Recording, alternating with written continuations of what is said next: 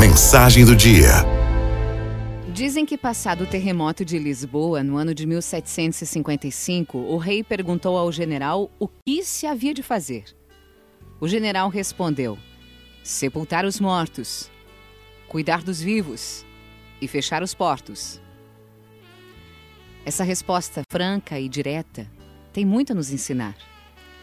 Muitas vezes temos na nossa vida terremotos avassaladores.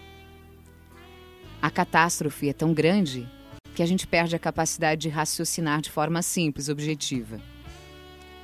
Afinal, todos nós estamos sujeitos a terremotos na vida. O que fazer? Exatamente o que disse o general: sepultar os mortos, cuidar dos vivos e fechar os portos. O que isso pode dizer para a nossa vida hoje? Sepultar os mortos significa que não adianta ficar reclamando e chorando o passado. É preciso sepultar o passado, colocá-lo debaixo da terra. Isso significa deixar o passado com todas as suas dores para trás. Cuidar dos vivos significa que depois de enterrar o passado, temos que cuidar do presente cuidar do que ficou, do que ficou vivo, cuidar do que sobrou, cuidar do que realmente existe, fazer o que tiver que ser feito para salvar o que restou, sem lamentações.